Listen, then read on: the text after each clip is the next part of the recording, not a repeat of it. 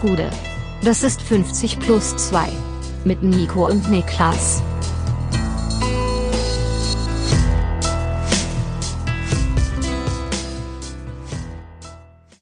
»50 plus 2 Bundesliga-Rückblick«, ne, nicht ganz, Champions League-Finalrückblick. Mein Name ist Nico Heimer und mir zugeschaltet ist der Mann, dem man sofort anmerkt, dass er Deutsch ist, anhand seiner Fragen, Niklas Levin.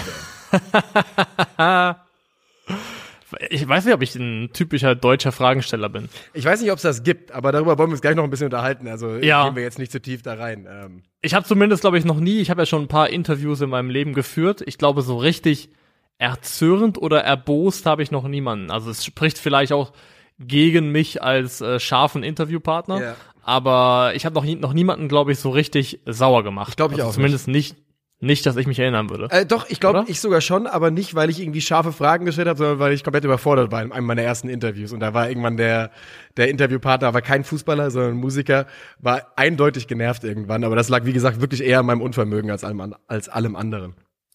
Andere Frage, wie stehst du zu Schlümpfen? Die, die, die essbaren Schlümpfe oder generell die ganze, das ganze Kannst du eine, Ant eine Antwort auf beides geben, auf das Franchise und auf die Schlumpf- Süßigkeit? Schlumpf Universe. Ähm, ah yo. Ich habe nicht so viel mit den Schlümpfen im Hut, muss ich sagen. Ich mag die, die, ich mochte die essbaren Dinger früher, wenn die in der Schnuckeltüte gelandet sind am, am Kiosk, dann war das immer ein Highlight. Aber ansonsten Schlümpfe, ja, hab keine starke Meinung. Warum fragst du? Ich war ja, also erstmal im, bei uns im Freibad gab's so Riesenschlümpfe. Also die Gummibärchenschlümpfe, aber ein ganz Mhm. groß. Und so eine davon hat wirklich den, war ein Highlight für den gesamten Tag. So Handflächengröße, Ähm, Handflächen groß, ja, also Kinderhandflächen groß. Ähm, nee, ich frage, weil ich war ja am, von Freitag auf Samstag in der Nähe von Wolfsburg bei einem Junggesellenabschied in einer Gruppe von Leuten. Ähm, also, also es war ja nicht offiziell der Junggesellenabschied, aber es ist nach wie vor zu kompliziert, das alles aufzudröseln, was da passiert ist. Ja. Das ist ohne Scheiß, das ist äh, du? Buch. irgendwelche Game of Thrones Verschwörungstheorien-Level ist das, was sich da abgespielt hat. Aber wir haben den Freitagabend so verbracht, wir haben gezockt und was die anderen Jungs, die dabei waren, so traditionell gemeinsam machen, wir haben alle zusammen studiert, ist ähm, einen Haufen Süßigkeiten fressen, dabei andere Dinge konsumieren, die einen dazu anregen, das fressen zu wollen. Ja. Und ähm, das einfach den ganzen Abend durchzuziehen, bis man irgendwann einfach fertig ist und ins Bett geht. Ja. Und es gab, ich war, ich war Team Einkaufen äh, mit jemand anderem zusammen und ich habe extra eine Packung Schlümpfe gekauft, in freudiger Erwartung, die zu essen, weil ich es lange nicht mehr gemacht habe. Ja. Und ich habe mir so vorgenommen, ich bin ja normalerweise kein Süßmaul, schon lange nicht Mhm. mehr. Aber für den Abend wollte ich so ein bisschen loslassen. Es gab, ich habe mir Vanilla Coke gekauft, es waren Schlümpfe am Start, wirklich so richtig Kindergeburtstag-Flair. Mhm. Und dann war ich irgendwie, bin ich vor fünf Minuten raus, raus verschwunden, um irgendwie Tiefgepizza in den Ofen zu schieben und ich komme wieder und diese Schlumpfpackung ist auf ein, bis auf einen Schlumpf einfach leer gefressen gewesen. Von, von legit einer Person. Vernichtungsfeldzug. Von einer Person. Da ist wirklich eine Person dabei, muss man wirklich so sagen. Du kannst die nicht unbeobachtet in einem Raum mit irgendwas lassen, weil die hat, die hat, äh, die ist wie ein Labrador, die hört nicht auf. Die hört nicht von selbst auf. Die ist, wenn Essen da ist, ist diese Person einfach immer weiter. Das ist unglaublich. Einzelkind? Ähm, nee, ich glaube nicht mal. Aber einfach wirklich, der ist dann hooked. Der ist so eine richtige Raupe nimmersatt, wenn es um Süßkram geht. Ja, ich- aber, aber vor allem bei den Schlümpfen ist meine Erinnerung, dass man die gar nicht so richtig schnell konsumieren kann, weil die doch so richtig klebrig sind. Ja, genau, die kleben ultra zwischen den Zähnen, aber der hat die wirklich weggearbeitet in der Geschwindigkeit. Das war äh, jenseits von Gut und Böse. Und ich war, ich war auch ein bisschen, ein bisschen enttäuscht, muss ich sagen. Ja, kann ich verstehen.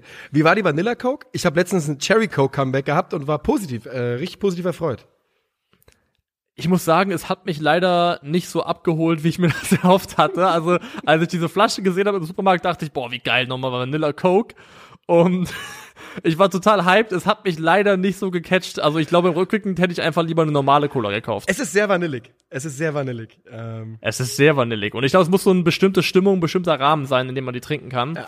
Und das hat da einfach nicht so ganz gepasst, muss ich sagen. ja gut. Aber ansonsten gelungene, ja, gelungenes Teil, Teil JGA. gelungener Abend, würde ich schon sagen. Ja, ich bin so ein bisschen nachher wieder äh, Gefangener meiner selbst gewesen. Insofern, dass das Problem ist, wir haben dann auch FIFA zusammen gespielt. Und für die anderen Jungs ist FIFA zocken so, das machen die halt nicht regelmäßig im Alltag. Für die ist es, ach cool, wir zocken nochmal FIFA.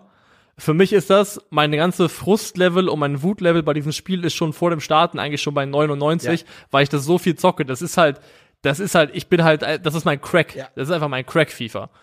Und wenn es dann in so einem Rahmen scheiße läuft, dann ist es nicht so bei mir, ich reg mich ein bisschen auf, sondern ich werde einfach legit einfach sauer. Ja. Und es war echt ein Punkt erreicht, wo ich schon gesagt habe, ganz ehrlich, Leute, ich bin raus, ich gehe jetzt ins Bett. Und ich bin dann schon hochgegangen und war schon im, im Schlafzimmer, hab mich schon fertig gemacht und musste dann erstmal wieder klarkommen und kam dann wieder runter und saß dann noch anderthalb Stunden so halb, ähm, halb motzig ne neben dem Rest der Gruppe, der dann irgendwie Dirt 5 gespielt hat. Oh, geil. Und ich hätte, ich, ich wäre am liebsten aus mir rausgekommen, hätte einfach an der Autostelle sagen können, ey, sorry Leute, komplett daneben, aber man ist manchmal so einfach in sich selbst gefangen. Ja, ist so. Kann ich komplett nachvollziehen. Wir hatten gar nicht vor allzu, gar nicht lange her, vor ein paar Wochen eine ganz, ganz vergleichbare Situation, auch mit FIFA. Mit äh, zwei gegen zwei haben wir gespielt, drei Leute, die nicht regelmäßig spielen, eine Person, die regelmäßig spielt und die eine Person, die regelmäßig spielt, ist komplett, hat komplett gezündet, hat die nächste Stufe gez- gezündet, wie die Hertha Ultras sagen würden und war gar nicht glücklich so ab, ab 0.30 Uhr ungefähr. Ja, es ist wirklich so, wenn das, wenn das nicht einfach so ein Ding ist, was du ab und zu mal machst, sondern wenn du einfach wirklich hooked auf dieses Spiel bist, du wirst einfach auf einem anderen Level böse. Und die Wahrheit ist aber auch, du spielst halt auch wirklich auf einem anderen Level. Das merk ich. war ja wirklich, ich war ja mal, bevor Ultimate Team angefangen hat und ich, als ich in der Uni war und sowas, war ich wirklich ein, ich würde sagen, auf jeden Fall ein überdurchschnittlicher FIFA-Spieler. Also die meisten Leute, die ich so getroffen habe, konnte ich auf jeden Fall schlagen. Inzwischen, wenn ich gegen Leute wie dich spiele oder Leute, die Ultimate spielen, ich muss aufpassen, dass ich nicht zweistellig verliere. Ja, also die die Schere bei FIFA ist einfach durch Ultimate Team so brutal weit auseinandergegangen. Ja. Es ist halt, es hat halt äh, den kompetitiven Aspekt maximal gefördert. Das heißt, also ich, ich meine, ich habe mir über die Jahre, ich gucke mir Tutorials an, irgendwelche Skill-Move-Tutorials, ich lerne Dinge, ich gehe in die Arena, um zu trainieren, Ja. so ein Quatsch halt. Alles Dinge, die man lieber in Sachen kanalisieren würde, die im echten Leben stattfinden. Ähm, wie zum Beispiel das Champions League-Finale von gestern Abend, das im echten Leben stattgefunden hat. Es hätte fast in diesem Leben nicht stattgefunden, hatte man den Eindruck, denn ähm, das Spiel wurde angepfiffen mit 37 Minuten Verspätung. Ähm, zweimal wurde verschoben, erst Viertel nach, dann halb, sogar dreimal, dann 37. Und es war lange Zeit nicht so richtig hundertprozentig klar. Dann kamen Informationen mal durch, dass irgendjemand, dass irgendwelche Fans vorgedrungen sein sollen, bis in die Mediengeschichte, darüber haben wir auch im Stream geredet, bis in die Medienabteilung, da irgendwas kaputt gemacht haben sollen. Ähm, und das ist jetzt wohl nicht so passiert. Wir versuchen jetzt mal zusammenzufassen, was gestern da schiefgelaufen ist äh, in Paris, noch lange bevor dieses Spiel angepfiffen wurde. Und soll ich oder willst du? Ich kann gerne mal anfangen. Erstmal damit einzufangen, was uns bei, wir haben das Spiel ja zusammen geschaut und es ist uns beiden, ich würde sogar fast sagen, allen drei so ergangen und ich finde es bis heute echt kurios, dass das so war. Aber mit dieser verschobenen Anschlusszeit hat das irgendwie komplett den Vibe für mich von diesem Finale gekillt. Ja. Das ist, ich kann das nicht rational nachvollziehen, aber diese verschobene Anschlusszeit um 37 Minuten, das hat so diesen Flair von diesem Finale für mich. Ich habe den im gesamten Spiel nicht mehr wiederbekommen, muss ich wirklich sagen. mir auch 100% ganz genau dieselbe äh, Erfahrung gehabt und ich habe darüber auch nochmal nachgedacht und ich glaube, meine Erklärung ist super egozentrisch und äh, nicht cool, aber sie ist einfach so. Ich finde den 21 Uhr Anschlusstermin schon zu spät, ehrlicherweise. Ja. Der ist zu spät in meinen Augen und wenn ich dann sehe, okay, jetzt fangen wir hier um 21.35 Uhr, 21.40 Uhr an, ich bin nicht bereit zu sagen, okay, das ist jetzt hier der Rest meines Tages. Es- Heute passiert nichts anderes mehr, außer dieses, äh, dieses Finale und danach gehst du ins Bett. Und irgendwie hat, glaube ich, hängt das damit zusammen. Ich weiß, das ist, wie gesagt, egozentrisch, aber es ist so. Ja, wahrscheinlich ist da was, was, was Wahres dran, weil dann bist du in deinem Kopf, bist du schon im Worst-Case-Szenario 0-0 Verlängerung Ja. plus Elfmeterschießen und dann rechnest du nach vorne und siehst, okay, dann haben wir irgendwie halb eins, wenn wir hiermit durch sind, im, im allerschlimmsten Fall. Und wir sind ja alle schon mal ein bisschen ältere Männer inzwischen, von daher muss man das auch so ein bisschen nachvollziehen können. Aber ja, das Fan-Chaos vor dem Spiel. Die UEFA hat die offizielle, hat zwei offizielle in meinen Augen Ausreden geliefert, warum es zu diesem verzögerten Anpfiff kam. Die eine war, dass Fans angeblich verspätet eingetroffen seien und die andere war, dass es Fans mit gefälschten Eintrittskarten gab, die die Dreh Drehkreuze dann blockiert haben und für Stau gesorgt haben und sie hätten den Anschluss nach hinten verlegt, um möglichst vielen Fans mit tatsächlichen Tickets noch Einlass zu gewähren. Das ist natürlich die wohlwollende Lesart, die die UEFA sich selbst für diese Ereignisse auferlegt hat. Was man dabei weiß, was man sagen kann, ist, es sind Leute ins Stadion gekommen ohne Ticket. Ähm, es gibt Videos davon, Ja. wie Leute reinklettern. Allerdings höchstwahrscheinlich nicht ansatzweise in der Anzahl, die, die man so, äh, suggeriert bekommen hat zwischenzeitlich. Und das zu späte Eintreffen der Fans, das mag, da gibt es bestimmt ein paar, die äh, besoffen eingepennt sind und zu spät gekommen sind. Aber es geht eben auch darum, wie die Anreise für allen voran die Liverpool-Fans gestaltet worden ist. Und diese verspätete Ankunft der Fans, da nach allem, was man hört und liest heute, ähm, hat daran die französische Polizei einen großen Anteil gehabt. Ja, und die Art und Weise, wie auch der der Weg rein ins Stadion für die Liverpool-Fans genau. organisiert worden. Es gab dann nämlich so eine Art, das meinte ich ja, ja Autobahnbrücke, so ein Übergang, durch den die Liverpool-Fans wie so eine Art ja Nadelöhr durchgefercht worden sind. Und auf der anderen Seite stand laut, ich habe den Namen, glaube ich, hier offen oder den Tweet von ihm auch, Moment, ähm, Matt Pearson, der für die Deutsche Welle arbeitet, ähm, haben, waren da irgendwie dann sechs oder sieben Ordner im Einsatz, die diese Tickets äh, scannen sollten. Das heißt, es waren viel zu wenige Ordner da, um den Andrang an Menschen da ähm, ja eben durchzulassen, vernünftig kontrollieren zu können. Und die haben sich in diesem, in diesem Tunnel einfach gestaut und da ist dann einfach ein riesen Rückstau entstanden. Ja. Und ich verstehe auch einfach bis heute nicht, man hat schon so viele wirklich, wirklich drastische, tragische, negative Erfahrungen gemacht, warum so große Menschenmassen durch solche engen Öffnungen gefärcht werden müssen. Ich hatte auch, als ich dann heute die Bilder gesehen habe, kam die Erinnerung an die Love Parade Katastrophe natürlich hoch. Unter einer Brücke Leute eingepfercht, da kriege ich absolut Ekelgänsehaut. Es war so, dass die, vielleicht hast du es auch gerade gesagt, dann verzeih mir. Es war so, dass die französische Polizei diesen, ja, diesen Flaschenhals da künstlich erzeugt hat, indem sie eben einen ihrer Einsatzfahrzeuge, einen dieser Vans, so nah an die Wand gefahren haben, wo die durch mussten, dass da, so wie es aussah, ja, ich würde sagen, eine Person, maximal zwei Personen nebeneinander durchlaufen konnten. Dort mhm. sollten aber 20.000 Liverpool-Fans durchgeführt werden, die dann da mussten quasi 20.000 Leute nacheinander durch und wurden kontrolliert. Und das ist natürlich von einfach von der Organisation her, wenn man das nur liest und hört, schon ja. also zum Haare raufen. Es ist zum Haare raufen ein sogenannter Matchday Officer von der Merseyside Police, also aus Liverpool, also lokal, der da wohl mit vor Ort war, im Einsatz war.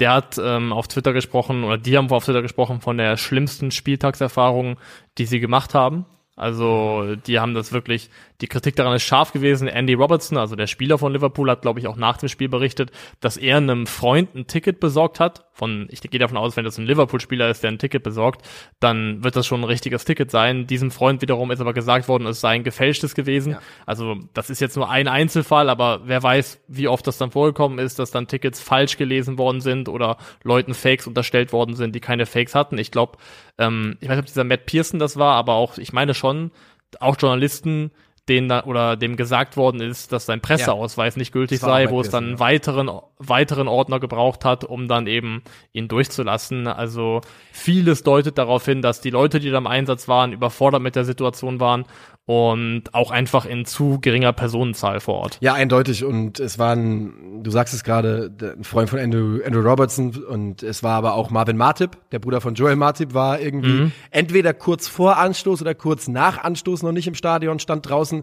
bei den ausgesperrten Liverpool-Fans. Denn was die UEFA dann gemacht hat, war zu, oder ich sage jetzt die UEFA, es kann durchaus auch sein, dass es der lokale Organisator war, der das entschieden hat, das weiß ich nicht. Aber was sie dann gemacht haben, war halt, Moment, jetzt sind Leute reingekommen ohne Ticket, dann wurden zwischenzeitlich der Einlass mal komplett gestoppt, um die Situation wieder in den Griff zu bekommen. Und daraus ergaben sich dann Szenen, die, äh, dass dort eben mehrere tausend Liverpool-Fans am Zaun um das Stadion herumstanden. Dort äh, kam dann auch die Szene auf, dass man Leute hat klettern gesehen. Und dort sah sich die französische Polizei dann auch genötigt, äh, ja, Tränengas einzu, einzusetzen, um die, um die Menge wieder in den Griff zu bekommen. Man weiß ja, Tränengas funktioniert immer super, um Mengen zu beruhigen. Ja, also ich habe die, das offizielle Wording war auch, um das, die, die Gruppe aufzulösen. Das schafft natürlich insofern, dass die Leute weg von da wollen, wo sie mit Tränengas beschossen werden. Das, das ist natürlich klar. Aber es ist total unverhältnismäßig und so wie man es gesehen hat, hat es eben auch einfach teilweise sehr, sehr junge Fans, Kinder getroffen, du kannst natürlich einfach nicht kontrollieren, auch wen das alles trifft. Das ist ja dann einfach im Umlauf da. Und die gesamte Handhabe wirkt einfach wie eine einzige Katastrophe, muss man so sagen. Und wenn man Journalisten hört, wenn man andere hört, offizielle, die wirklich sagen, das ist eine der schlechtesten Spieltagserfahrungen, die ich gemacht habe, von der reinen Organisation her, Journalisten, auch einer von der BBC, glaube ich, der gesagt hat, das ist das erste Mal in meiner gesamten Berufslaufbahn und ich bin bei vielen, vielen Spielen gewesen, dass ich äh, mit Pfefferspray besprüht worden bin oder mit, Tränen, mit Tränengas, sorry, mit Tränengas abbekommen habe. Ja. Ähm, Ich habe eine, Gesamt ja. ich hab eine Insta-Story von Ja. René Adler gesehen, der ja auch gestern da war. Und der saß sicherlich nicht im Liverpool-End, sondern eher so Haupttribüne. Und sogar der war zwischenzeitlich mal irgendwo beim Einlass, äh, hat er eine Story gemacht mit katastrophaler Organisation. Und dann auch hinten raus, der Tag endet, wie er begonnen hat. Und wieder ein Foto von abertausenden Fans, die da irgendwie stehen und nicht rauskommen oder nicht weiterkamen aus dem Stadion. Also das zweite große europäische Finale diese Saison, wo die UEFA sich mit Ruhm bekleckert. Aber du hattest, glaube ich, gerade noch einen Punkt.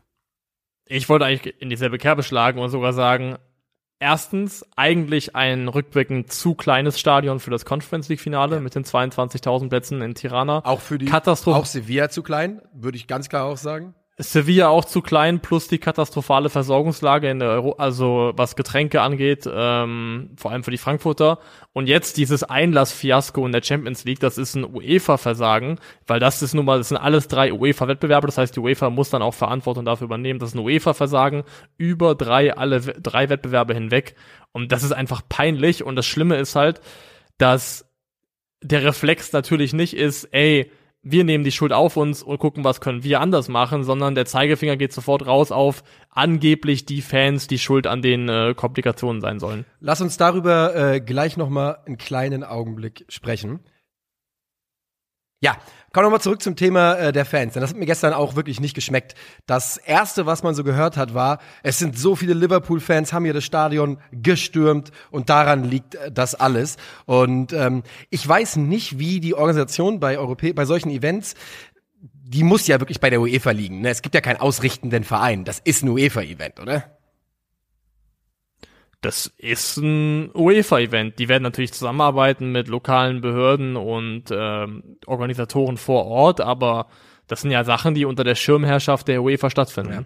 Und ähm, dann, äh, also, wenn, gehen wir mal, okay, machen wir mal kurz so hier Gedankenexperiment, so dumm es klingt. Aber wenn natürlich da jetzt äh, tatsächlich ein paar tausend Liverpool-Fans ohne Karten das Stadion gestürmt hätten, dann ist es ja richtig, tatsächlich richtig, das Spiel zu unterbrechen oder das Spiel nicht anzupfeifen und zu sagen, Moment, es haben Leute draußen Tickets, wir müssen jetzt gucken, dass wir möglichst viele ohne Ticket rausbekommen, weil wir sonst die Sicherheit hier im Stadion nicht gewährleisten kann. Das ist, der, das ist die richtige Vorgehensweise. Ja, Ähm, ja. Allerdings, nach allem, was man dann gehört hat, handelt es sich da eben um Einzelfälle, also wirklich nicht um Hunderte oder Tausende, die da reingekommen sind. Nee, ja. Und dann ist die Verhältnismäßigkeit halt wirklich überhaupt nicht mehr gegeben. Und eine Sache, die mich, die, die, ich bis jetzt nicht richtig kapieren kann, ist diese Geschichte von wegen gefälschte Tickets. Sie haben wohl mehrfach Leuten gesagt, dass da Tickets gefälscht gewesen sein sollen, die es nicht waren. Also entweder wusste man bei der UEFA, dass großflächig Tickets gefälscht worden sind und im Umlauf waren, oder ich weiß es auch nicht. Ich habe keine Ahnung. Ich habe auch keine Erklärung dafür. Ich finde nur, dass man erwarten kann, weil die Leute, die dann, also vor allem die, die Tickets hatten und nicht reingekommen sind oder dann stattdessen statt ein Finale zu sehen mit Tränengas beschossen wurden, die haben ja teilweise wirklich ähm, ja jenseits der 1000 Euro Geld in die Hand genommen, um diesen Trip zu ermöglichen. Und das Mindeste, was man erwarten kann, ist einfach eine, eine gute Organisation und einen flüssigen Ablauf dieses Events. Und das ist es halt einfach nicht gewesen.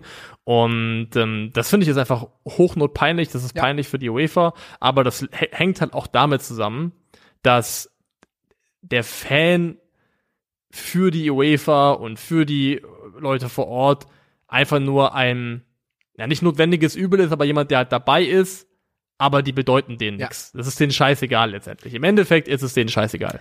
Ich finde, man, man erkennt auch ganz gut daran, wie, ähm, wie viele Tickets in so einem Stadion, wie viele Leute in so ein Stadion passen und wie viele Tickets an die beiden Fa äh, Fanlager gehen. Daran kann man Mhm. schon ganz gut alle ablesen, wie die Gewichtung ist ähm, für die die UEFA bei Fans sieht. Und wie gesagt, dass direkt die innerhalb von Minuten gab es ja diese Meldung auf Twitter von irgendwelchen Verantwortlichen, ja, die Fans sind schuld. Genau, das, das, das Narrativ ist dann auch leider von der einen oder anderen Medienanstalt, re, Medienanstalt relativ schnell aufgegriffen worden und als erstmal als offizielle Lesart übernommen worden.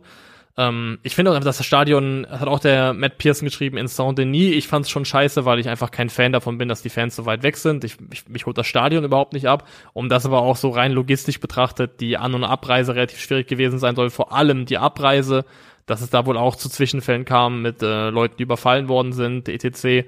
Ähm, und ja, ich finde, das ist bei Stadien enorm wichtig, dass man gut und flüssig wegkommen kann. Da muss man eben, was weiß ich, Sonderbusse einsetzen, Shuttlebusse, es ja. muss eine gute öffentliche äh, Verkehrsanbindung geben. Und wenn das nicht gegeben ist, dann ist auch so eine Abreise von so einem Stadion ein absoluter Horror. Wir haben inzwischen in Europa so, so viele absolute Top-Notch-Stadien äh, und Umgebungen. Es ist mir ein Rätsel, wie das jetzt. Und weißt du, ich finde es ja schön, dass das Finale von der Europa, äh, der, der Conference League war ja in Prag, ne? Ich finde es ja schön, dass auch mal Prag, oder ist richtig? Äh, das war in Tirana. Äh, in Entschuldigung, war gegenüber in Tirana. Finde ich auch schön, dass solche Stadien das bekommen. Ich finde es auch in Ordnung, dass in Sevilla was ausgetragen wird. Aber es muss halt den Gegebenheiten entsprechen. Und das Stadion in Tirana entsprach keiner einzigen europäischen Wettbewerbsbegebenheit, finde ich. Weißt du, wenn die Conference League in Sevilla geht mit 50.000, ich finde, dann bewegt man sich in einem Rahmen. Dann die Europa League in was, wo 60, 65 reinpassen. Und die Champions League soll bitte in 80.000er Stadien gespielt werden, verdammt nochmal. Definitiv, da bessere Orte gegeben. Man muss jetzt auch hier sagen, ja, es war ja eigentlich geplant, das Champions League Finale in St. Petersburg zu spielen, ähm, was dann eben aus offensichtlichen Gründen nicht passiert ist. Und aber ja, das war ein absolutes Fiasko. Das haben wir jetzt, glaube ich, auch ähm, hinreichend besprochen ja. und dargelegt. Und wir können wahrscheinlich zu dem übergehen, was ähm, ja jetzt, wir sind noch keine 37 Minuten drinne, ähm, aber wir gehen zum Spiel über. Ja, Shay. Und wir können aufmachen, indem wir sagen, GG, Gratulation, Real Madrid, der 14. Champions League-Titel für die Königlichen. Hausnummer ist das Stichwort. Absolute Hausnummer. Das, die Champions League ist Real Madrid Land. Es ist das ist einfach so. Also das hat, also bis, bis La Decima kam, hätte man das nicht zwingend sagen müssen, weil die auch dann echt dem Titel lange, lange hinterhergehetzt sind, vergeblich. Aber was gerade in den letzten zehn Jahren Real Madrid äh, für einen Stempel auf diesen Wettbewerb aufgedrückt hat, das ist wirklich, ja, entbehrt jeder Beschreibung ja. eigentlich. Äh, Sie haben den jetzt was fünfmal in den letzten neun Jahren gewonnen. Ich glaube, das ist korrekt. Ja. Toni Kroos, ich glaube, Toni Kroos hat elf Teilnahmen, zehn, äh, fünf Titel übrigens. Aber Toni Kroos ist mal gleich ein Thema, über das wir auch noch reden wollen. Also es gibt einiges zu besprechen hier. Du sagst es aber, die Champions League ist Realterritorium, denn dieses Finale und die Ausgangssituation ist ja einfach so, dass zumindest mal auf dem Papier der FC Liverpool der klare Favorit war, oder zumindest der Favorit war. Genau, klar würde ich ja. jetzt vielleicht streichen in dem Satz, ja. aber Favorit, das gehe ich auch mit. Bisschen abgeschwächt dadurch, dass man wirklich schon in den letzten Wochen gemerkt hat, dass Liverpool echt auf dem Zahnfleisch geht, sowohl mental als auch körperlich nach dieser echt langen Saison. Und die haben ja auch einen etwas anderen, zehrenderen Meisterschaftskampf hinter sich, als das in Spanien der Fall gewesen ist für Real. Aber trotz allem auf dem Papier, wenn es um die reine Qualität der Mannschaft geht und darum geht, wie die im Peak schon performt haben dieses Jahr, hätte ich auch gesagt, Liverpool ist eigentlich Favorit in dem Spiel. Und sie sind auch die Mannschaft, die besser in das Spiel reinkommt. Ähm, Thiago scheitert irgendwie nach 15 Minuten an Courtois, dann scheitert Salah, glaube ich, zweimal in relativ kurzer Abfolge, auch wiederum an Courtois und der Name wird noch ein paar Mal fallen heute. Und äh, dann hat er diese diese unglaubliche Parade gegen Sadio Mané in der 21. Minute. Und so geht es eben ja, so geht es eben diese, diese ganz große Drucksphase, Druckphase von Liverpool, die so nach, ich würde sagen, 30 Minuten, 25 Minuten so ein bisschen ausläuft das erste Mal, endet eben ohne ein Tor, dass sie in dieser Phase schon, ja, also wenn sie eins gemacht hätten, hätte sich Real nicht beschweren können, finde ich. Beschweren nicht, vor allem aufgrund der Chance von Sadio Mané. Sonst finde ich aber, das gilt auch für die anderen oder viele der anderen Halbchancen, die äh, Liverpool hatte. Also die Manet-Chance und später hinten raus die große Salah-Chance. Das sind für mich die zwei ganz großen Gelegenheiten von Liverpool, wo dann auch ähm, eben äh, Courtois seine Hände einfach im Spiel hat und wirklich der Mann des Spiels ist. Am Ende steht aber 24 zu 4 Torschüsse. Das klingt erstmal nach einem nach einer klaren Differenz zwischen den beiden Teams, aber wenn man dann mal guckt, ich glaube, Real hatte einen akkumulierten XG-Wert von 0,92 und Liverpool von knapp über zwei. Und wenn man das runterrechnet, hatte Real Madrid pro Abschluss einen Expected Goals Wert von 0,23 und Liverpool von 0,09. Das heißt, Liverpool hat zwar viel, viel mehr aufs Tor geschossen, aber die Qualität der Abschlüsse, der wenigen Abschlüsse, die Real hatte, war von der Größe der Chance einfach deutlich höher im Schnitt. Also Real hatte wenig, aber die Momente, die sie sich erspielt haben, die waren dann auch wirklich gefährlich. Und da gehört ja auch noch rein in diese, in diese Geschichte, dass ab der 80. Minute Real wirklich Konterchancen, allerbeste Konterchancen in größter Eintracht Frankfurt-Manier vertändelt hat. Das war wirklich, ja. äh, also die, da, die hätten da noch zwei Tore machen müssen ab der 80. eigentlich. Definitiv, da waren einige Situationen, wo falsche Passentscheidungen getroffen wurden. Ich glaube, einmal ist es, wo er noch steil schicken kann auf Winnie, stattdessen nochmal die Seite wechselt, der Ball vertändelt wird. Da wäre ein Deckel drauf definitiv drin gewesen. Ähm, rein vom Ballbesitz her ist es auch trotzdem nicht so, dass man jetzt sagen kann, okay, ähm, Liverpool hat hier das Spiel dominiert und ähm, das war ein Spiel auf ein Tor, das war Handball über 90 Minuten, weil tatsächlich war es so, dass bis zum Tor von Vinicius in der, ich glaube, 60. Minute roundabout, ähm, der Ballbesitz ziemlich genau 50-50 gewesen ist. Also bis zur Stundenmarke waren das sehr ausgeglichen, die Verhältnisse, die Ballverteilung. Und erst in der letzten halben Stunde war es dann 64 Prozent Liverpool, 36 Prozent Real Madrid.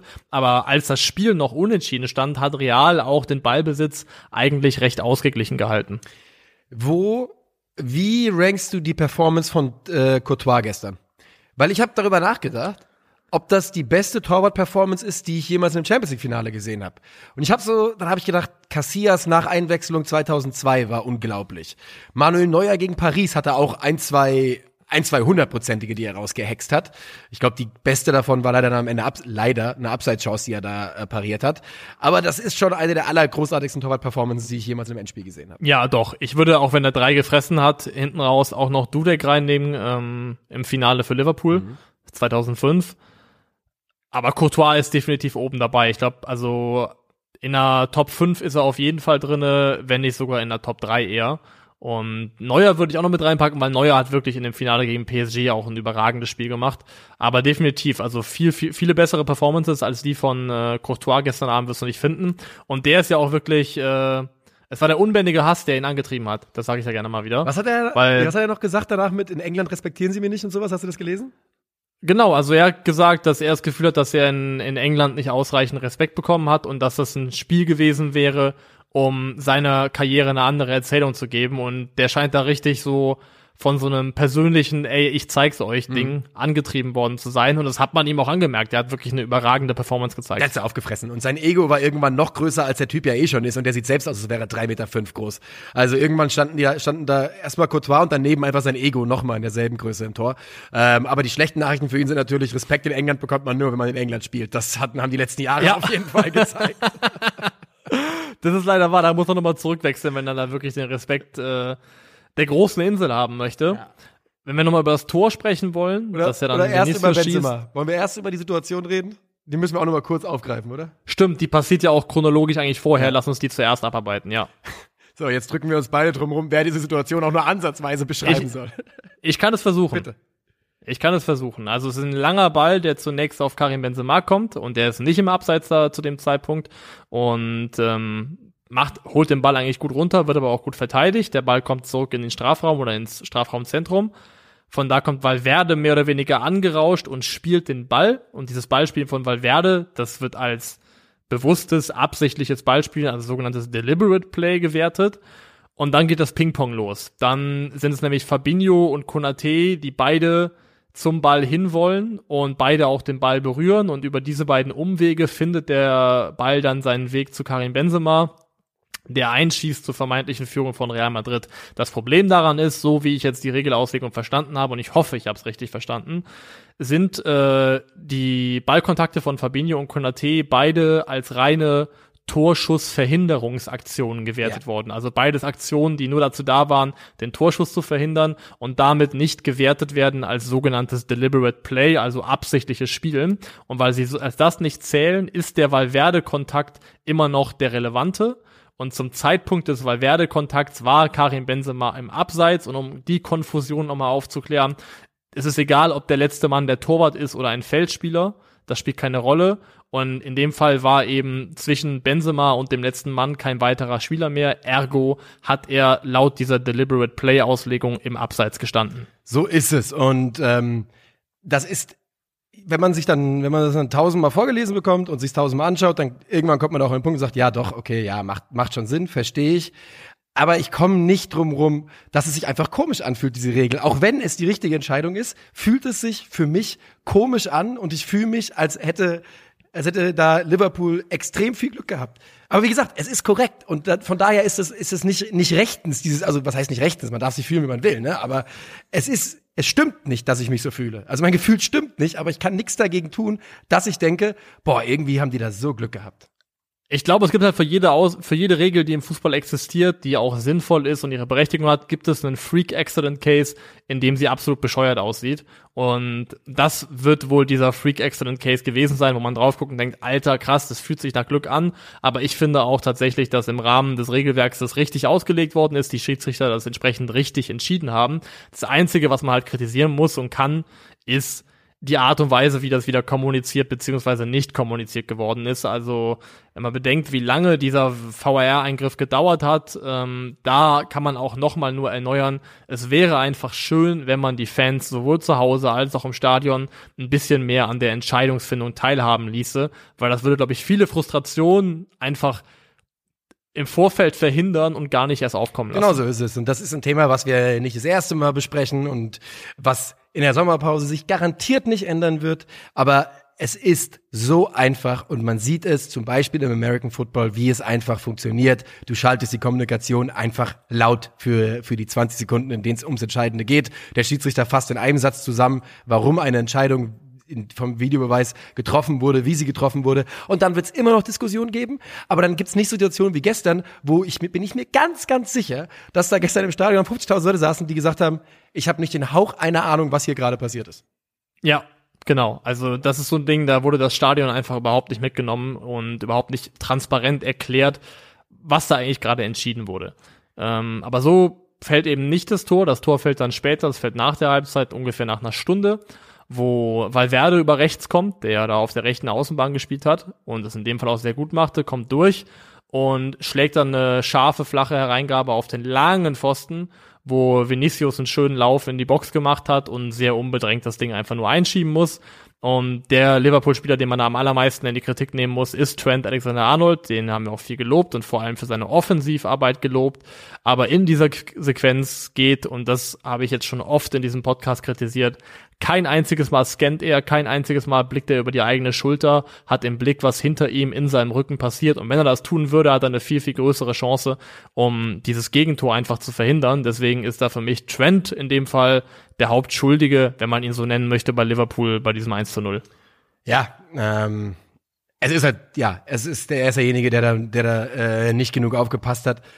Es ist aber auch wieder so ein, es ist auch wieder trotzdem ein typisches Realtor, auch wenn es kein äh, kein Benzemator war, das äh, hat er war ja nicht vergönnt. Aber diese Art und Weise, dass Valverde da drauf mal auf dem Flügel rumeiert, wo man sich immer noch jedes Mal so ein bisschen auch, das ist halt einfach, Valverde auf dem Flügel ist halt komisch, ne, wenn man ihn da rum, wenn man da wetzen sieht. Ähm, zumindest für mich noch immer. Und dass der es dann ist, der das Ding da so perfekt äh, lang an den Pfosten zieht, der wird, die Flanke wird ja auch immer länger, dreht sich ein bisschen raus. Da kommt ausgerechnet Vinny rein, der ja auch schon mal fertig war bei Real Madrid. Das ist schon, das passt schon irgendwie alles zusammen. Es passt alles zusammen und äh, also Valverde wird ja auch langfristig kein rechter Außenbahnspieler sein. Das ist ja der Tatsache geschuldet, dass da im Mittelfeld immer noch ein paar Platzhirsche sind, die wenn es wirklich um die ganz großen Dinge geht, auch einfach nach wie vor die erste Wahl sind. Also Kroos, Casemiro und Modric, die das auch alle auf ihre eigene Art und Weise auch in dem Spiel gerechtfertigt haben. Also Casemiro hat irgendwie jedes Kopfballduell gewonnen, hat ähm, ich hab vier von fünf Zweikämpfen gewonnen, hat drei Interceptions gehabt, einfach auch defensiv wieder enorm viel weggearbeitet. Toni Kroos hatte von allen Feldspielern nach Fabinho sowohl den zweitmeisten Ballbesitz als auch die zweitmeisten Pässe gespielt, 93% Passquote. Der Mann ist und war einfach wieder die Pressing-Resistenz in Person. Ja. Jemand, der einfach den Druck vom Kessel nimmt, weil er so sicher am Ball ist. Und dementsprechend weicht da Valverde hinaus, gibt, glaube ich, zusätzliche defensive Stabilität auch auf dem rechten Flügel. Ähm, aber langfristig glaube ich auch nicht, dass das seine Position sein wird bei Real. Ich habe gestern, und das ist ähm, ich habe oder heute wieder Tweets gesehen von deutschen Fußballfans, die gesagt haben, Toni Groß, auch gestern wieder Mitläuferfußball, Querpass Toni. Ich verstehe, also, das ist das sage ich ja, das sagt man ja eigentlich nicht, aber das ist wirklich der Beweis dafür, dass du nichts davon verstehst, was da auf dem Platz passiert.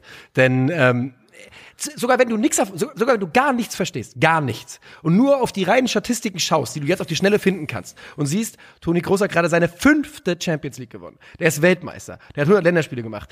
Und du, dann, du kannst doch nicht hin, dich hinsetzen vor dein scheiß Laptop und deiner Twitter-App und dann da rein reinkotzen, dass in deinen Augen der Mann Mitläuferfußball spielt und Glück hatte, dass er bei Real Madrid gelandet ist, wenn er seit, seit zehn Jahren nichts macht, außer Titel einsammeln für die besten Mannschaften der Welt. Es ist wirklich Wahnsinn, für wie ich man das schreiben kann. Ja, man braucht das eigentlich, man braucht sich damit eigentlich gar nicht weiter beschäftigen, weil es eben einfach selbst entlarvend ist und nicht jeder Spieler auf dem Platz ist dafür da, pro Spiel 20 Risikopässe zu spielen, die immer die Vertikalität zu suchen und Leute in Szene zu setzen. Manche Leute sind dafür da, für Ballsicherheit und für, und das ist gegen Mannschaften wie Liverpool ist es so enorm wichtig, dass du jemanden hast, wo du weißt, den kannst du fast immer anspielen, der verliert fast nie den Ball, der findet immer eine Lösung, auch wenn es eine naheliegende Lösung ist und sorgt dafür, dass dieser Druck dann eben auch ein ums andere Mal einfach ins Leere läuft. Und ganz ehrlich, so viele Jahre auf dem Niveau, so viele Trainer, unter denen er gespielt hat und bei Real hat eigentlich nie ein Weg an Toni Kroos vorbeigeführt langfristig. Das spricht alles so sehr für sich, dass man im Endeffekt gar nicht erst diskutieren muss mit Leuten, die immer noch der Meinung sind, dass das der sogenannte Querpass-Toni sei. Ja, ähm, so ist es. Real macht also das 1 0 durch Vinny Junior und Liverpool schafft es dann trotz äh, der Druckphase. Sie versuchen natürlich alles, sie werfen nach vorne, werden aber kaum zwingend, beziehungsweise wenn sie zwingend werden, dann ist Thibaut Courtois im Weg und schaffen es eben nicht mehr, das Ding auszugleichen. Für Jürgen Klopp und seine Jungs bedeutet das, oder für Jürgen Klopp in diesem insbesondere bedeutet das, die nächste Champions League Finalniederlage steht jetzt vorne bei 1 und 4 ärgerlich. Ich würde ihm da keinen großen Strick draus drehen wollen und sagen, der Mann ist ein Joker-Coach oder sowas. Also, wenn jemand viermal ein Champions League Finale erreicht als Trainer ja. und dann ihm das ausgelegt werden soll, negativ, dass er halt nur eins davon gewonnen hat, dann ist das auch etwas, worüber ich den Kopf schütteln muss. Vor allem, weil zwei von den vier Finals einfach auch Finals waren, wo die Hauptleistung darin bestand, überhaupt dorthin zu mhm. kommen. Mhm. Der hat Borussia Dortmund ins Finale geführt und der hat eine Liverpool-Mannschaft 2018 ins Finale geführt, in der Jungs wie Ragnar Klavan noch mitgespielt haben. Ja. Also diese beiden Finalteilnahmen an sich waren schon eher das kleine Wunder. Ähm, und von daher. Er ist zweimal gegen Real reingekommen. Und die Wahrheit ist weiterhin, die Historie beweist es halt, du schlägst Real Madrid nicht im Champions League Finale. Das ist ja einfach so. Genau. Also. Das ist historisch gesehen unmöglich bis dato. Das hat noch niemand geschafft. Von daher, es ist einfach, glaube ich, viel, viel Pech, dass da für Liverpool zusammengekommen ist, nicht nur in dem Wettbewerb, auch in, in, in anderen insgesamt, das dafür sorgt, dass eigentlich eine Saison, die ein bisschen mehr verdient hätte als ein FA Cup und ein Carabao Cup, jetzt irgendwie mit so einem, schon einem Gefühl von einer gewissen Enttäuschung zu Ende geht. Ja, das ist halt leider so, ne, das, es gibt nun mal immer bei Gewinner und Verlierer bei solchen großen Finals, aber ja, du hast schon recht, sie waren da vor einer Woche vor einer Woche reden wir darüber, dass die hier eine historisch Saison, eine historische Saison spielen könnten, die als eine der besten Clubsaisons aller Zeiten gelten könnte hinten raus. Und ja, so ist es jetzt natürlich ein bisschen enttäuschend. Auf der anderen Seite, man hat da 2018 das letzte Mal das Ding gewonnen, äh, nee, 2019 19, 19, 19 ja. äh, die Champions League gewonnen. Ist noch nicht so lange her. Macht jetzt, tröstet jetzt niemanden, aber es muss Verlierer geben und Real Madrid ist einfach heftig es ist ja auch so, das hat die Tücke davon, wenn du auf diesen vier Hochzeiten tanzt und dieses Quadrupel am Horizont hast, dass du natürlich in jeden Wettbewerb auch deine, deine Energie entsprechend reinsteckst. Und es ist ganz, ganz schwierig, ähm, bis zum Ende genug im Tank zu haben, um in allen Wettbewerben am Ende als, als Sieger vom Feld zu gehen. Das ist wirklich, das gelingt ganz, ganz selten. Deswegen ist ja schon ein Triple an sich schon was absolut einmalig, einzigartiges. Und wenn Liverpool jetzt Meister geworden wäre, dann wird sich das jetzt auch alles ganz deutlich anders anfühlen. Da hätte man halt das Finale verloren, aber dieser Titel, diese Meisterschaft würde halt über vieles hinwegtrösten. Ähm, sind sie aber nicht und da muss man sagen, das ist auch wieder historisches Pech, weil 92 Punkte sollten eigentlich in einer perfekten Welt reichen die, um, um Meister zu werden, englischer Meister zu werden. Dass das nicht passiert ist, liegt einfach an Manchester City.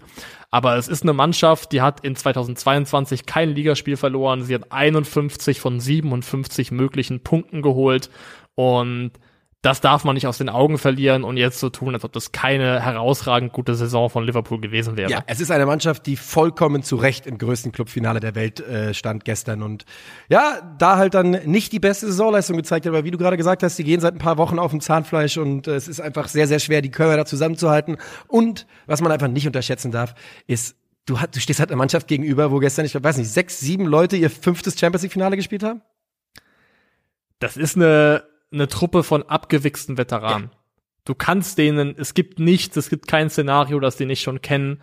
Also, das ist so eine eiskalte Bande, ja. die da auf dem Platz steht. Die zu schlagen, ist wirklich einfach auch eine enorm schwierige Aufgabe. Und Real hat sich das auch verdient hinten raus. Man muss mal, wenn man bedenkt, dass die wirklich Chelsea, PSG, Manchester City und Liverpool in diesem Wettbewerb geschlagen haben. Ja. Wenn das die Mannschaften sind, die du in der K.O.-Phase überwunden hast, plus Finale, dann hast du den Titel einfach auch verdient. Das sind halt legit die Nummer eins, zwei und drei aus der Premier League, Premier League und Paris Saint-Germain den, den, ja, den was auch immer, den Geldtumor des europäischen Fußballs. Äh, äh, also das ist tatsächlich eine wahnsinnige Leistung und ich muss auch wirklich sagen, das ist mir kein Geheimnis. Ich hab, ich war natürlich leicht äh, pro Real. Man hat jetzt, glaube ich, auch gesehen im Stream gestern, dass ich das, dass ich nicht feiere, wenn Real einen Titel gewinnt oder so ein Scheiß. Aber ähm, einfach, äh, Benny Kulov hat getweetet, die bessere Story hat gewonnen. Und das würde ich tatsächlich unterschreiben. Irgendwo schon, ja, weil es ist ja auch, es ist die Karim Benzema Story, es ist die Vinicius Junior Story und es ist auch die Story so ein bisschen von, das muss der, ich bin mir jetzt nachgucken sollen, es ist doch der erste Titel in der Champions League seit dem Abgang von Cristiano Ronaldo, ja. oder? Ja. Und das finde ich ist in sich auch nochmal eine schöne Geschichte. Das, das ist so ein Statement nochmal für die Emanzipation von Real, von Ronaldo. Ich weiß, der ist seit ein paar Jahren weg, aber dass diese Mannschaft, die ja in weiten Teilen, da sind ja noch viele Säulen dabei, die damals auch dabei waren, dass die ohne Sergio Ramos, ohne Marcelo, der noch im Kader war, aber eben keine große Rolle mehr gespielt hat, ohne Cristiano Ronaldo, dass dieses Gerüst, dieses Gefüge um Casemiro, Kroos, Modric, Benzema, dass das eben nochmal so einen Titel im Tank hatte, das, das freut mich einfach auch tatsächlich für diese Spieler. Und ich finde, man hat auch gesehen, was es dieser Mannschaft bedeutet hat. Und ähm, eben auch, dass nur weil du das Ding schon viermal gewonnen hast, es nicht weniger viel wert ist. Nee. Die, die Szenen, wie äh, Modric auf Toni Kroos klettert, der am Boden liegt und weint, äh, und daneben liegt Casemiro Gesicht in den, in den Rasen begraben Carlo Ancelotti, der verdammte Hund, Alter, der wieder so ein Ding einfährt, äh, Don Carlo. Da, da sind viele, viele gute Geschichten um dieses Real Madrid und in diesem Real Madrid-Team. Und äh, ja, eine davon ist eben auch Toni Groß, wenn wir jetzt, glaube ich, zu dem Themenkomplex langsam rüber wandern wollen, oder? Können wir gerne machen. Können wir gerne zu, äh, zu Toni rübergehen, während ich noch mal ganz kurz in die ähm, Titelsammlung von ja. Carlo reingucke. Alter, als Trainer einfach viermal die Champions League gewonnen. Das ist so fucking wild. Ja. Meister, Meister in allen fünf großen Ligen. Also das ist so wie wenn das ist als wenn bei der PlayStation kriegst auf PlayStation kriegst du dann so einen Diamanten äh, Award, den 0,00001 Prozent aller Spieler bekommen oder so. Ja, diese Platin-Trophäe oder was auch immer. Ähm, absurd, wirklich absurd und Carlo Ancelotti muss wirklich eigentlich Teil der Unterhaltung sein über die besten Trainer des 21. Jahrhunderts, kann man an der Stelle nochmal unterstreichen, weil diese Titelsammlung, die spricht einfach für sich. Aber ja, Toni Kroos. Toni Kroos hat ein Interview gegeben oder hätte ein Interview geben sollen gegenüber dem äh, ZDF, die dieses Spiel auch übertragen haben. Ja, das hat er gemacht ähm, und das war relativ kurz nach Abpfiff und ähm, das war mit dem Kollegen Nils Kaben und der, äh, ja, er, seine ersten Fragen bezogen sich eben weniger auf Real Madrid oder weniger auf äh, Toni Kroos und vielmehr auf den Gegner Liverpool. Und ich glaube, das könnte die Wurzel alles übel gewesen sein, denn Toni Kroos reagiert ja doch relativ heftig. Er bricht das Interview letztendlich ab. Ja. Also er kriegt, er kriegt die, er kriegt die Frage rein, erstmal glaube ich, ob er überrascht davon gewesen ist, dass ähm, Real so in Bedrängnis geraten ist und da, also, und sagt dann eben fairerweise, warum soll ich davon überrascht sein? Wir spielen hier gegen Liverpool, eine der besten Mannschaften der Welt, und das hier ist nicht irgendein Gruppenspiel, sondern Champions League Finale. Und dann kommt noch eine Frage, die ihm, glaube ich, nicht passt, und dann, dann bricht er das Ganze einfach ab, geht weg. Und nachher hört man aber noch, er kommt nochmal zurück und sagt dann im Vorbeigehen, ganz schlimm, ganz schlimm. Und dann hört man von ihm den Satz, du stellst erst drei negative Fragen, da weißt du schon, dass du aus Deutschland kommst. Ähm, das ist dann das, was er dem ZDF-Reporter da an den Kopf wirft. Und die Frage, die man jetzt eben stellen kann, die große Frage ist ja, Verständnis für Toni Kroos oder sagt man, geht gar nicht, ähm, überheblich, was auch immer. Ja. Also schön auch, dass du die Frage genauso gestellt hast, wie sie auf sozialen, sozialen Medien diskutiert wird, denn es gibt scheinbar nur, äh, nur A oder B. Ja. Also, respektlos die Fragen, weiß ich nicht. Dumm finde ich sie ein bisschen in dem Augenblick. Denn ich, oder, oder nicht dumm, dumm, falsches Wort, nehme ich zurück, ähm, nicht, nicht feinfühlig. Denn Toni Kroos ist mit diesem Titel ultimativ in den absoluten Fußball-Olymp aufgestiegen. Und ich kann ganz ehrlich sagen, wenn ich was so Historisches erreicht hätte und meine erste Frage ginge über den Gegner, ich wäre ein bisschen angefressen, weil so viel, so egozentrisch ist man dann doch, dass man, dass ich über mich selber reden wollte danach, glaube ich. Ja, und ich finde es vollkommen fair, und das ist auch die Aufgabe von einem guten Journalisten, auch Fragen zu stellen, die nicht Gefälligkeit sind für den äh, Interviewten. Und du kannst natürlich auch fragen, wie er das gesehen hat, dass ähm, was weiß ich, Torschussverhältnis, was auch immer, dass Courtois dann doch schon auch gute Sachen daraus rausfischen musste, wie er das wahrnimmt. Aber ich finde, in so einer Situation musst du den Kontext betrachten. Und den hast du ja gerade dargelegt. Toni Kroos hat gerade zum fünften Mal Champions League gewonnen. Das heißt, du kannst fragentechnisch in meinen Augen nicht nur Konfrontation fahren, sondern muss das Kritische so ein bisschen einbetten in Fragen, die vielleicht ein bisschen wohlwollender sind. Weil das ist so ein bisschen so, wie das klingt, aber du musst ja auch das Interview so ein bisschen auf eine Art und Weise navigieren, dass der Interviewte auch Lust hat, mit dir zu sprechen, so bis zu einem gewissen Grad. Und deswegen, ich finde es fair, dass du kritisch nachfragst, dass du darauf verweist, dass Liverpool deutlich mehr Abschlüsse hatte, dass Courtois da zweimal mindestens wirklich hexen musste aber bette das ein bisschen cleverer ein, dann glaube ich, kommt auch nicht das dabei raus. Ich würde aber nicht zu sehr auf den Mann vom ZDF trotzdem draufhauen wollen, weil ich glaube tatsächlich, dass dieses Interview auch so ein bisschen stellvertretend war für den Frust, den Groß angesichts seiner Wahrnehmung in Deutschland zu empfinden scheint. Das könnte sein. Ich glaube, dass mhm weil er, ich glaube ich glaube generell, dass er das Gefühl hat, dass die Wahrnehmung von ihm als Fußballer in Deutschland so ein bisschen verquer ist und nicht ganz dem entspricht, dem entspricht, was er sich wünschen würde und dass dieses Interview einfach dafür herhalten musste für diesen Frust so ein bisschen. Wie gesagt, ähm, ich find's einfach nicht feinfühlig, weil ich halt sage, die, weißt du, warum stellst du die Frage in zehn Minuten oder halt nach der Siegerehrung oder wenn er nochmal ins Studio kommt danach, dann sind das Fragen für den Moment. Aber da auf dem Feld um ihn herum jubelt seine Mannschaft, verstehe ich, dass er da so, dass er da anders reagiert. Jetzt ist es aber ja auch ganz klar so, wenn du auf Twitter schaust, plötzlich sind, äh, sind so viele Leute äh, Team Groß, King Groß, Toni ist der geilste, ja. wo ich mir ganz sicher bin, wenn ich da die Timeline durchgehe und äh, Stichwort Querpass Toni suche, finde ich da auch was. Also ein bisschen, ein bisschen schwierig. Ähm, es ist schwierig. Ja. Es, es ist für mich aber das Einzige, was, mich wirklich, was, mich ja. wirklich, was ich wirklich sagen muss, ist, und jeder weiß, ich hab's jetzt, ich bin jetzt nicht derjenige, der mit einer Deutschlandflagge rumläuft hier und, äh, und großen Nationalstolz entwickelt. Aber ich finde diese Aussage, man merkt direkt, dass du Deutscher bist an den negativen Fragen, das ist eine, das finde ich eine dumme Aussage, ehrlicherweise.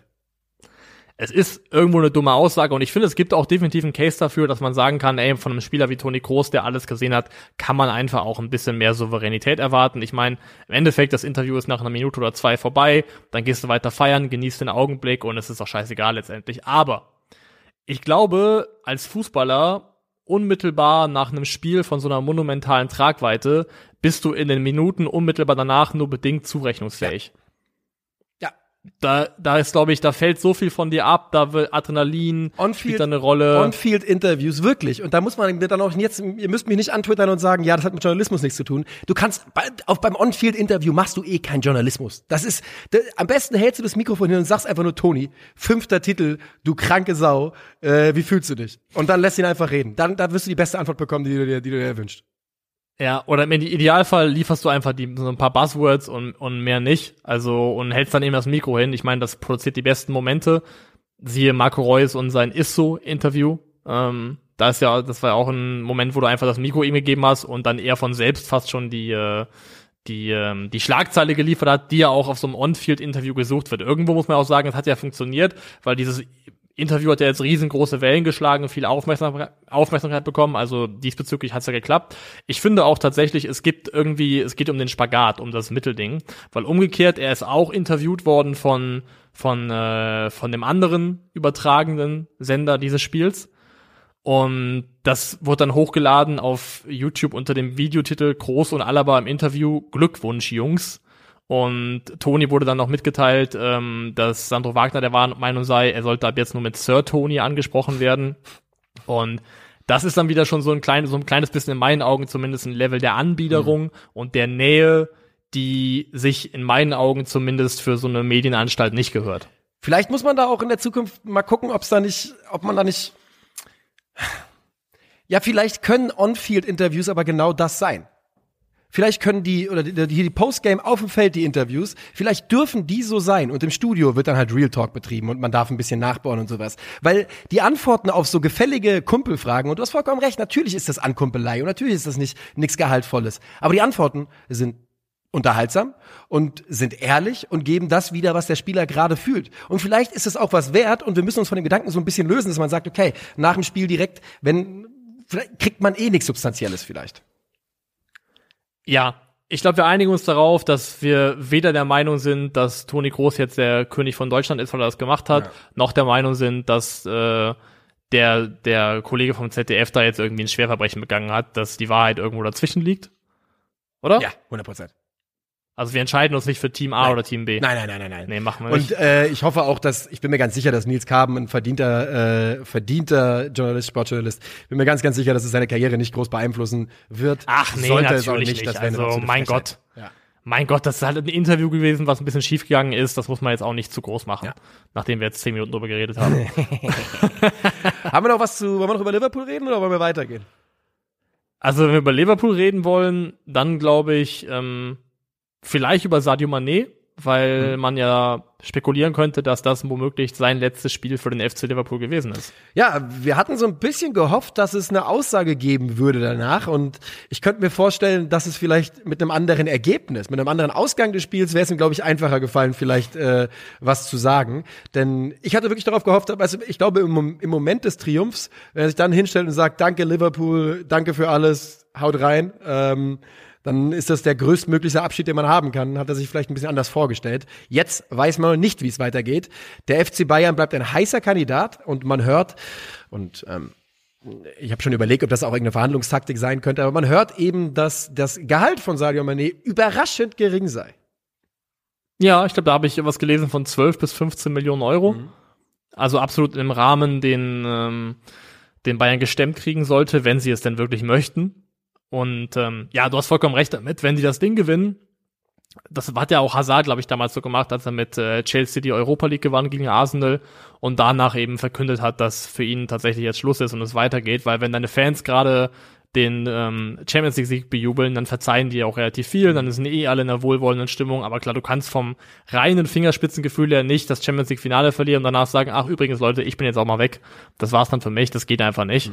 Ähm, was ich mir angeschaut habe, ist tatsächlich, weil ich finde, es gibt ja viele Dinge, die für und widersprechen für Manet. Also für ihn spricht die unbezweifelte Qualität, die er im Hier und Jetzt immer noch hat. Gegen ihn spricht sein Alter, ich glaube, er ist 30. Und die Frage, wie gut kann ein Spieler, der ja auch wirklich auf seine physischen Attribute, vor allem auf die Geschwindigkeit, auf die Explosivität angewiesen ist, wie gut kann er, kann er das konservieren und wann kommt der Punkt, wann das für ihn abfängt abzufallen und dann einfach preis-leistungstechnisch die ganze Nummer sich nicht mehr lohnt. Der große Case, den ich für Sadio Mané machen würde, ist wirklich, dass er für mich ein absoluter Big Game Player ist. Er hat es in diesem Finale hier nicht getroffen, aber er ist jemand, der wirklich in K.O.-Spielen da ist. Ich habe mal geschaut, Mané hat in 27 Champions League K.O.-Spielen 15 Tore gemacht. Das sind 0,55 pro Spiel. Da kann man mal überhaupt gar nichts sagen. Kann man gar nicht sagen, vor allem wenn man bedenkt, dass er nicht der Ja. Fixpunkt in der Offensive von Liverpool ist, nämlich nur einer von, ein Teil von dieser Offensive. Zum Vergleich, Robert Lewandowski hat 30 in 44 gemacht. Das sind 0,68 pro Spiel. Das ist auch fantastisch. Aber ich würde tatsächlich sagen, wenn man die Position bedenkt und bedenkt, wie zentral Lewandowski auch in den Teams gewesen ist, die er gespielt hat, würde ich persönlich fast sagen, dass so für die Dog Days, Viertelfinale, Halbfinale, Sadio Mané da auf jeden Fall sich nicht verstecken muss vor Lewandowski. Ja, ich meine, der Vergleich ist natürlich, äh, ja, da muss man nicht drüber reden, wissen, wissen wir alle, aber dass Sadio Mané, der Fußballer Sadio Mané, ausgeklammert, alles, was man dranhängen könnte, dass der dem FC Bayern gut zu Gesicht stehen würde. Wer daran zweifelt, der hat halt äh, Sadio Mané noch nicht Fußball spielen gesehen. Ähm, Ja. Denn er hat ja sowohl für Liverpool als auch für den Senegal mehr als einmal bewiesen, ähm, dass er auch ein, ein Spieler ist, der auch durchaus sich die Mannschaft auf den Rücken packt und mal sagt, Jungs, jetzt äh, mitkommen, das ist die Marschrichtung. Ähm, und da, die hat der FC Bayern auch. Aber schadet nicht, wenn man da noch ein, zwei mehr hat, glaube ich. Diese Saison hat man das Gefühl, da hat, hat, gab Situationen, wo mal einer gefehlt hat. Ähm, aber wenn ich dann das Gesamtpaket höre, sind so 30 Millionen Ablöse und da glaube ich eigentlich auch, ist noch in Ordnung und Bayern hat Erfahrung mit, mit alternden Flügelspielern und so. Aber wenn ich dann höre, dass das eventuell auch an den Abgang von Serge Gnabry geknüpft sein könnte, und das habe ich jetzt gestern mal gelesen und ich weiß nicht, ob das stimmt, ähm, aber das ist, heißt, Gnabry muss weg sein, Gnabry muss weg sein dafür, dass Mané kommt. Ha, ich weiß einfach nicht. Natürlich ist der heutige Sadio Mané besser als der heutige Serge Gnabry. Zumindest ähm, die äh, wir reden von Spielern, die auf internationalem Topniveau unterwegs sind, da reden wir von Prozentsätzen. Aber ich habe ein bisschen Bauchschmerzen bei der ganzen Geschichte und ich kann nicht mal so richtig meinen Finger drauflegen. Also ich kann die Bauchschmerzen verstehen. Also wenn du unmittelbar Nabri gegen Manet tauschst, dann tauschst du das Wissen, dass Serge Nabri, der ja, ich guck mal gerade, wie alt der gute Mann ist. Der Mann 27? ist 26. Das heißt, du tauschst ein, einen Spieler, von dem du weißt, im Idealfall kommt er jetzt erst in seine vermeintliche Prime, in sein absolut bestes Alter. Und wenn da nicht verletzungstechnisch irgendwas Unvorhergesehenes passiert, dann hat er die nächsten drei, vier Jahre auf jeden Fall noch ohne irgendwelche Fragezeichen absolutes Topniveau ähm, sich bevorstehen, wohingegen du mit Manet eben nicht weißt, okay, wie altert der? Wie ist der mit 32? Ja. Wie ist der mit 33? Was gibt er dir da noch? Was, was für einen Mehrwert liefert der? Deswegen, das kann ich komplett verstehen. Wenn man diesen Tausch macht, also Tausch in Anführungszeichen, Nabri geht, Manet kommt, dann finde ich, muss man halt die Verjüngung an anderer Stelle einführen. Also ich würde es halt so sehen, du tauschst Alter, alterstechnisch Manet gegen Nabri, gibst dafür aber auch Lewandowski ab und holst für die Position jemanden, der jünger ist. Mhm. Das heißt, du drehst es so ein bisschen um. Ähm, weil an sich gebe ich dir recht, eins für eins, einen 30-Jährigen gegen einen 26-Jährigen in Anführungszeichen tauschen, schwierig. Ja, und ja, ja. Ich bin der Meinung, ich habe das Gefühl, dass dieser Sadio, du hast es gestern, glaube ich, auch gesagt, das fühlt sich schon so an, als wäre da, als wäre da nicht nur viel Rauch, sondern auch wirklich inzwischen ein kleines Feuerchen, oder? Ja, da, dafür wird dafür, dafür für, für meinen Geschmack schon viel zu viel drüber berichtet, viel zu, viel zu lange. Mhm.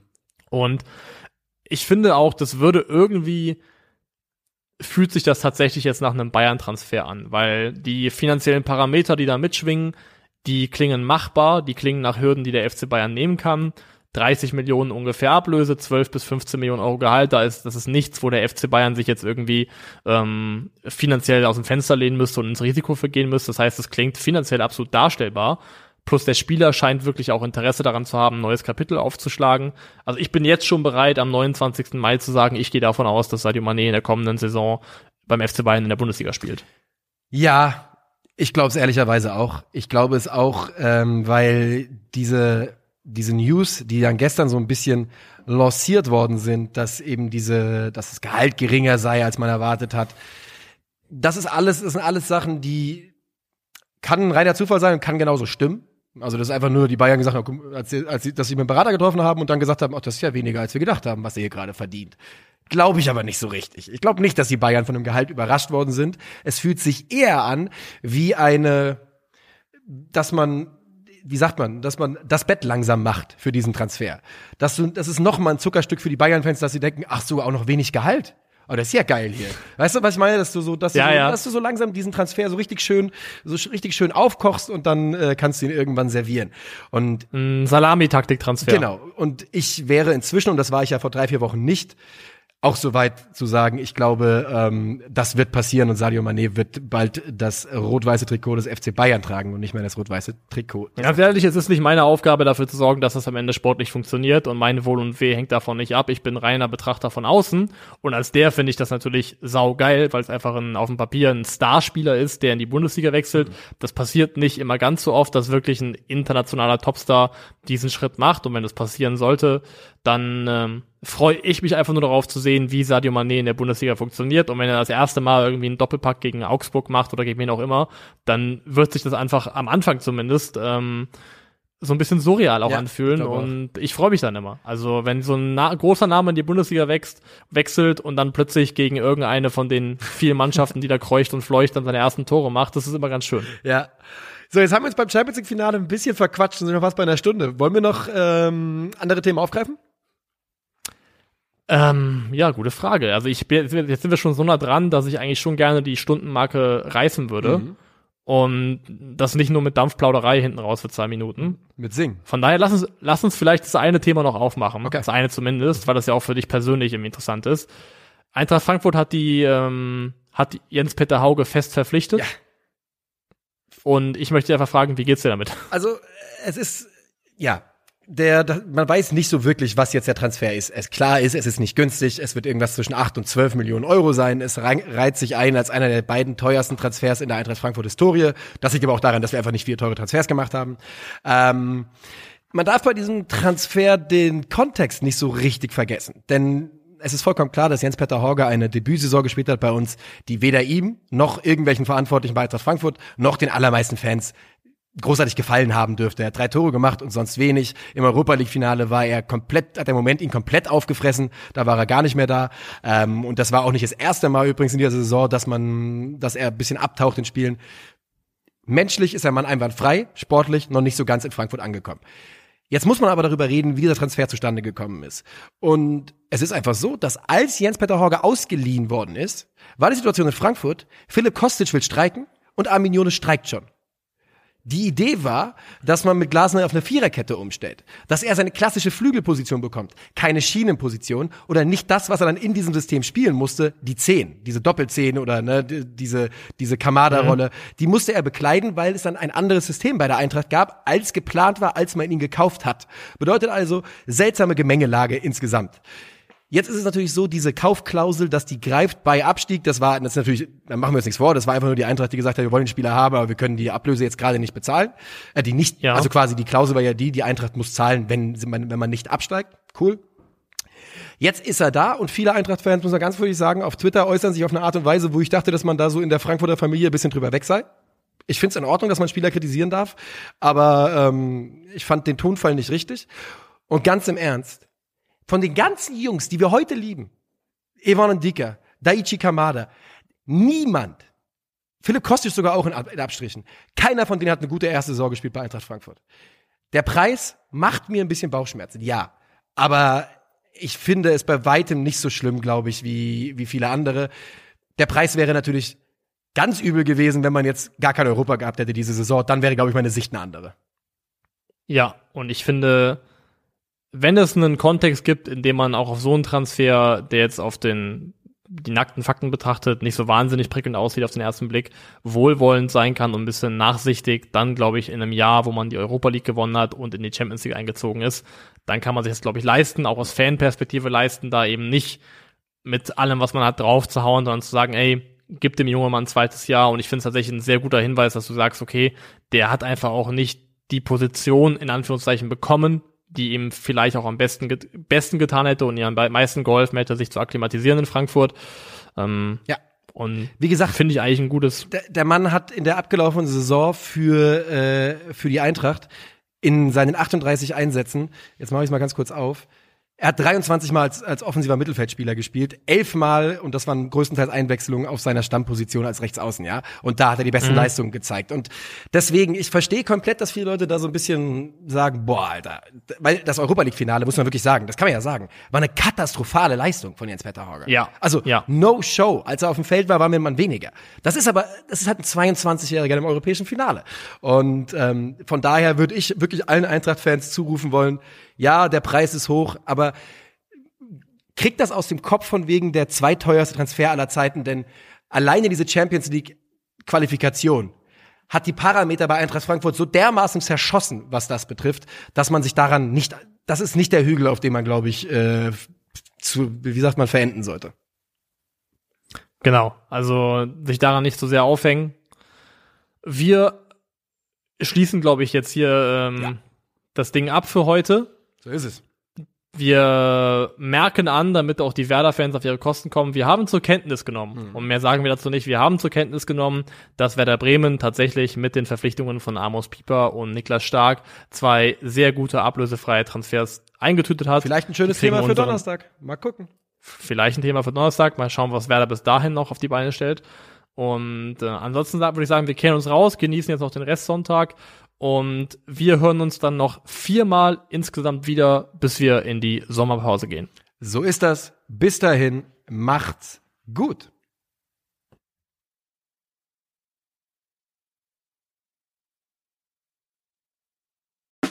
Der 7-One Audio Podcast-Tipp. Okay, Düsen, wir machen jetzt endlich einen Podcast. Das ist äh, cool wir müssen jetzt einen Trailer aufnehmen. Und ich sag's dir, wie es ist. Solche Trailer sind immer sau doof. Also bei Laber-Podcasts. Die sind unwitzig, sie sind zu lang, sie sind geskriptet. Apropos, du sollst doch nicht labern. Sondern das soll ein Gesprächspodcast werden. Du sein, also lass uns doch einfach vor, was hier steht. Das ist ein Skript. Du, das, das steht hier so. Ja, ich hab's. Jetzt wissen die Leute gar nicht, was hier steht und was hier spontan ist. Also, worum geht's überhaupt? Warum machen wir das hier? Du und ich treffen uns einmal die Woche, unterhalten uns über das, was uns und die Welt bewegt. Also wir wollen verstehen, wir wollen einordnen und wenn es gut läuft, wissen wir, was dieses ganze Chaos da draußen eigentlich für uns beide bedeutet. Für unser Leben. Und am besten mit Themen, die im täglichen Newswettstreit untergehen. Und ich kann mir niemanden besseren vorstellen, mit dem ich das lieber tun würde, als mit dir. Keschrau. Das ist äh, wirklich äh, arschgoldig von dir, Düsen. Was für ein komisches Selbiges Wort. Wort. Selbiges Wort. Das Entschuldigung, das steht so im Text. Ich lese das doch einfach nur vor. Ja, ich weiß, ganz Wort ehrlich, ich lese ja auch gerade ab. Was soll das eigentlich? Nein, also ich kann ja mal sagen, Ja, sag mal, was ich wirklich denke. Keschrau, ich freue mich. Ich freue mich auf eine inspirierende Gegenüberschaft. Ja. Und ich freue mich, dass wir es zusammen machen, dass wir unsere Lebensrealitäten in diesen Podcast tragen, unsere Meinung, Haltung und vielleicht ist ja auch was Teilbares für euch da draußen dabei. Ja, ich freue mich, dass wir beide einmal die Woche zusammenkommen und unsere Perspektive auf die Welt miteinander austauschen. Ich bin äh, Düsen Tekal, für die, die es noch nicht wissen, Menschenrechtsaktivistin und ich arbeite jeden Tag dafür, dass diejenigen eine Stimme bekommen, die sonst nirgendwo stattfinden. Und ich bin Kaschrau Beros. Ich bin nur ein Oller-Journalist und mache normalerweise Doku-Podcasts. Tekal und Beros. Der neue Podcast von Andan. Ab dem 14. Juli jede Woche neu. Ich freue mich. Ich freue mich auch.